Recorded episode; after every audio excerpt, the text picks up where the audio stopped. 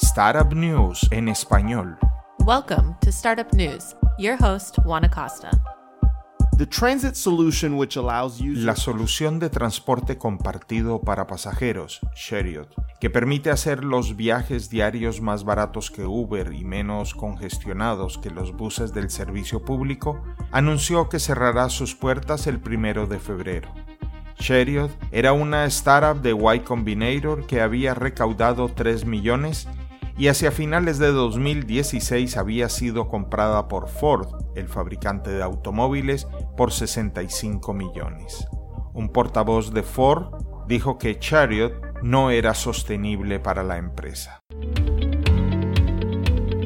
Postmates, el servicio de entrega a domicilio, recaudó 100 millones en una serie F, lo que puso a la compañía en una evaluación de 1.850 millones de dólares. Lo sorprendente es que Postmates había recaudado 300 millones en septiembre de 2018. También se está preparando para una oferta pública inicial durante la primera mitad de este año. Postmates también anunció recientemente su robot de despacho a domicilio autónomo, que se ocupa de entregas a corta distancia en Los Ángeles y muy pronto en otras ciudades. Tuvimos la oportunidad de recibir aquí en Draper University a Bastian Lehman, el cofundador y CEO, hace un par de años, y es alentador ver cuánto ha crecido esta compañía.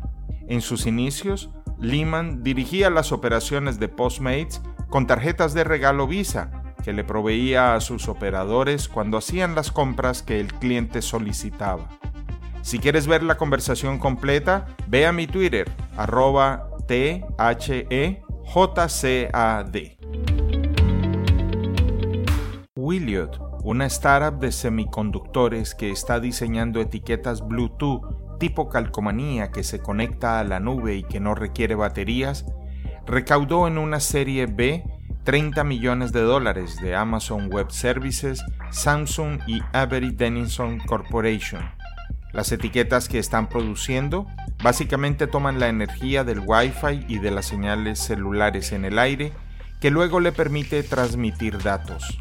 Las compañías como Amazon se beneficiarían enormemente de la integración de esta tecnología en el futuro, ya que puede ayudar a rastrear y administrar el inventario hasta la distribución y la verificación de la entrega de un artículo. La compañía se fundó hace menos de dos años y ha recaudado 50 millones de dólares hasta la fecha. Nos encontramos pronto para más noticias de startups y tecnología.